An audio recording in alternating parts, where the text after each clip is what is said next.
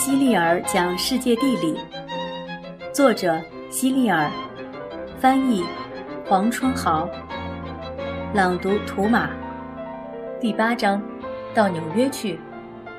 通常人们把联合在一起的几个国家称为帝国，纽约州是一个当之无愧的帝国之州，那里聚集着很多很多优秀的人才，很多很多有名的公司，比真正的帝国还要富有。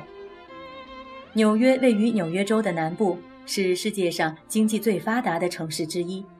这里的商店、酒店、高楼比世界上任何地方都多。但是你知道吗？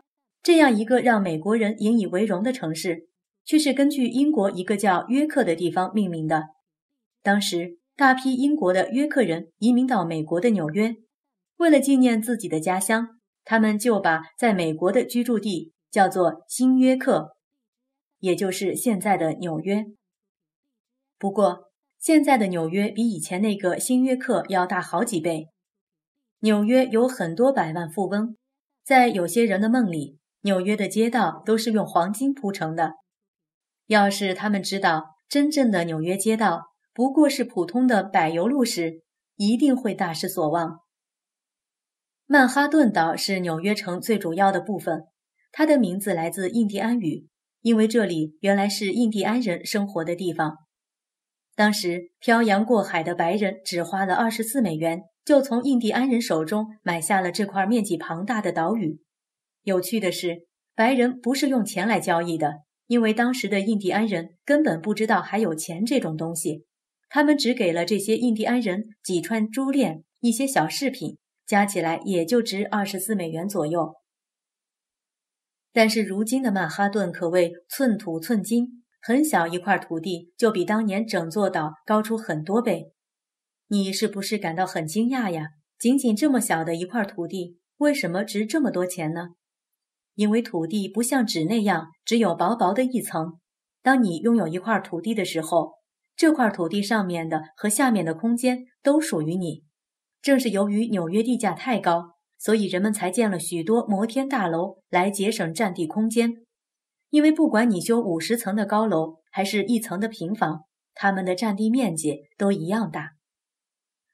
我觉得纽约人是世界上最好的建筑师，因为他们造的房子又高又大，还很漂亮，几乎跟童话故事中大人国的房子一模一样。纽约的摩天大楼巍峨耸立，他们经历了风雨和雷电的考验。如今依然在那里，默默地注视着街上来来往往的行人。正是这些人用他们勤劳的双手建起了这些摩天大楼，而这些高楼又成了纽约人追求更高的象征。如果你来过纽约，肯定听说过这样一句名言：“高大的橡树也曾是小小的种子。”不错，所有的东西都可以积少成多，积小成大。在纽约有一幢六十层高的楼房，它的建筑费用全是由五美分、十美分的硬币一枚枚凑成的。在纽约还有另一座摩天大厦——帝国大厦，它可以称得上是美国最漂亮的建筑了，共有一百零二层，三百七十九米高。在很长一段时间里，它都稳稳占据着世界第一高楼的位置。很多国际会议都在纽约举行。纽约有好几幢建筑都是全世界的国会大厦。第二次世界大战刚刚结束时，世界上的很多国家都希望长久和平，避免再次爆发战争。因此，像美国各个州要派出代表去华盛顿国会协商事务，维护本州的权利一样，世界上的很多国家都要派代表到纽约的联合国大厦参加会议。在会上。他们主要是讨论与各个国家利益相关的问题。假如有两个国家之间有了矛盾和冲突，需要第三方从中协调处理，各国代表就会在这里专门召开会议，劝说两个国家尽可能化解矛盾和冲突，争取和平解决。联合国一旦开会，代表们的发言就会通过二十六种语言，同时向全球进行广播。截至二零一一年七月，联合国大会一共吸纳了一百九十二个成员国。联合国有六种正式使用的官方语言，按英文字母顺序排列，分别是阿拉伯语、汉语、英语、法语、俄语和西班牙语。代表们发言时可以使用六种语言中的任意一种。在召开联合国会议时，如果有代表用自己国家的语言来陈述观点，其他代表能听懂吗？当然可以。每位代表的耳朵上都配有特制的耳机，翻译人员会即时把发言翻译成其他代表所能听懂的语言，这样就能保证每一位代表都能听懂其他人所说的话了。当然，做这种翻译工作的人至少要精通两种以上的语言。只有这样，当他听到一种语言时，才能立刻翻译成另一种，然后通过话筒直接传到代表们的耳朵里。同时，联合国大会会通过电视进行现场直播，全世界的人都可以观看。在纽约港的一个小岛上，矗立着一座巨大的铜像，这就是著名的自由女神像。三十六页就有自由女神像的照片儿。自由女神将一把火炬高高举到空中，她的手有五米长，和她握手的感觉一定非常奇妙。她的一个手指就有两米长，如果想给她戴上戒指，要把戒指制成多粗才行啊！她的鼻子有一点五米长，有什么味道能逃得过呢？她的嘴巴有一米宽，如果她开口讲话，声音一定非常洪亮，再远都听得到。自由女神像的内部是空的，通过电梯和楼梯，你可以到达她头上的帽子里，甚至你还可以爬到她高举的火炬里。这些地方都很宽敞，可以同时容纳十几个人。每当有船从自由女神像旁经过时，船上的很多人都会在甲板上欢呼雀跃。自由女神，我终于看见你了！我们终于回到自己的国家了，自由的国度已经在我眼前了。当有人乘船离开美国时，很多人也会不由自主地对着自由女神像挥手告别。曼哈顿岛西面是哈德逊河，东面是东河。在东河上有一座桥，桥下一根柱子也没有，整个桥身被钢索拉着。这种桥叫悬索桥，因为桥的另一端连着长岛，长岛上有一个大城市叫布鲁克林。所以人们习惯又把这座桥叫做布鲁克林桥。布鲁克林桥全长一千八百三十四米，是当时世界上最长的悬索桥，也是世界上首座用钢材建造的大桥。这座桥高高的悬在空中，就是最大的船也能从容地从桥下通过。桥刚刚建成的时候，很多人都不敢在桥上走。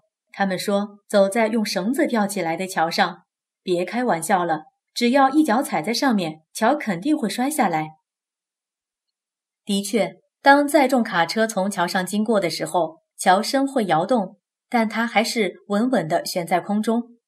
如今，在东河与哈德逊河上还有几座桥梁，同样可以通往纽约城。在哈德逊河河底，人们还挖了一些隧道。也可以直接到达纽约。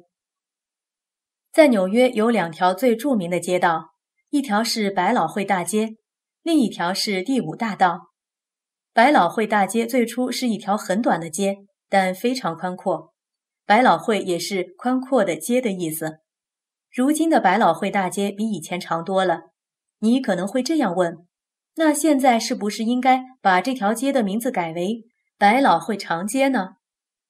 在这条街上有一段路，每当夜幕降临的时候，几千盏灯和闪烁变幻的广告牌一起点亮，整条街顿时灯火通明。许多人形象地把这里称为“白色大道”。第五大道是时尚者的天堂，你能在这里找到全世界最豪华、最著名、最昂贵的商品。纽约特别拥挤，所以很少有人开车去上班。他们大多都选择乘地铁。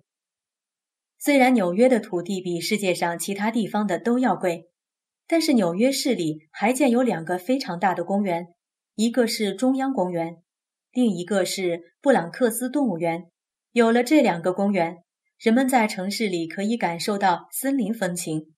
中央公园占了好几个街区，是世界上最大的公园。布朗克斯动物园占地约一百万平方米，有动物四千五百头，大多数都是珍奇罕见的动物。这里不仅是游人休憩的好去处，更是野生动物的乐园。有一次，一位初到纽约的外国人欣赏了一天的城市风景后，还想开车去尼亚加拉大瀑布看看，因为他听说尼亚加拉大瀑布是全世界最壮观的瀑布之一。但是有人告诉他，假如要从纽约出发去尼亚加拉大瀑布，需要坐整整一晚上的火车。尼亚加拉大瀑布不就在纽约吗？他非常不解地问。“当然是了。”那人回答说，“只不过它并不在纽约城，它在纽约州的另一端。”伊利湖和安大略湖是纽约州西部的两个最著名的湖泊。这两个湖的名字都是用印第安语来命名的。从地图上看，伊利湖在安大略湖下面，实际上。伊利湖的地势要比安大略湖高九十九米。当伊利湖的水从又高又宽的悬崖上直泻而下时，就形成了尼亚加拉大瀑布。虽然尼亚加拉大瀑布不是世界上最高的瀑布，但却是世界上最美的瀑布。许多人都会选择到这里休闲度假。尼亚加拉大瀑布的水声非常大，在几千米外都能听到。假如你足够幸运，碰上了一个阳光灿烂的日子，五彩缤纷的彩虹就会从瀑布的水雾中升起。尼亚加拉大瀑布每天要接待成千上万名游客，每一千名游客，你就会听到三百五十八个人说：“真是太漂亮了。”二百四十七个人说：“让人惊呆了。”一百三十六个人说：“太美了。”九十三个人说：“真是太棒了。”四十五个人说：“我连自己的眼睛也不敢相信了。”二十四个人发出“啊”这样的赞叹声，其余的人都会发出“哇塞”这样的惊叹。一直以来，很多人都想从瀑布上跳下去，后来真有人跳了，而且还成功了。但是如果想让在伊利湖上行驶的船只直接从瀑布上开到安大略湖，就太难了。于是，人们想出了一个主意，在瀑布旁边重新开凿一条河，把伊利湖与安大略湖连接起来。同时，在河中建了一些船闸，航行在伊利湖上的船只通过这些船闸，就可以慢慢地驶入安大略湖。安大略湖里的船也可以通过这些船闸驶进伊利湖。后来，人们给这条河起了一个名字——纬兰运河。真是太奇怪了。船是怎样从那么高的地方开下来，又怎么开上去的呢？运河里的船闸有什么用呢？原来这些船闸就好比巨大的浴缸。你在浴缸里玩过小纸船吗？当你往浴缸里不停地加水时，小船会随着水面越升越高；当你把浴缸里的水一点点地放掉时，小船也会随着水面越来越低。浴缸和小船之间的关系。与水闸和大船之间的关系是一样的。当船从上面的伊利湖驶入下面的安大略湖时，首先要进入第一级船闸，把船闸里的水逐渐放掉，船就随着水面往下降。等到这一级船闸的水和下一级持平时，再把船闸的门打开，大船就驶入下一级船闸。重复这样的过程，大船就能顺利驶入安大略湖。如果有船要从下面的安大略湖驶进上面的伊利湖，这艘船首先会进入最下面的船闸，然后关上船闸的水，再往船闸下注水，再往船闸内注水。水面升高，船也跟着升高。等水面的高度和上一级船闸内的水持平时，就把上一级船闸的门打开，船就到了上一级船闸中。重复这个过程，船就能驶进上面的伊利湖了。水真是太神奇了，再大再重的东西它也能举起来，比人类发明的机器厉害多了。以前，如果你想从伊利湖坐船去纽约，必须先要经过韦兰运河驶入安大略湖，再经过圣劳伦斯河驶入大西洋，最后到达纽约城。为了避免长时间旅途奔波，人们开凿了一条运河，直接把伊利湖与纽约的哈德逊河连接了起来。这条运河贯穿了纽约州，它的名字叫驳船运河。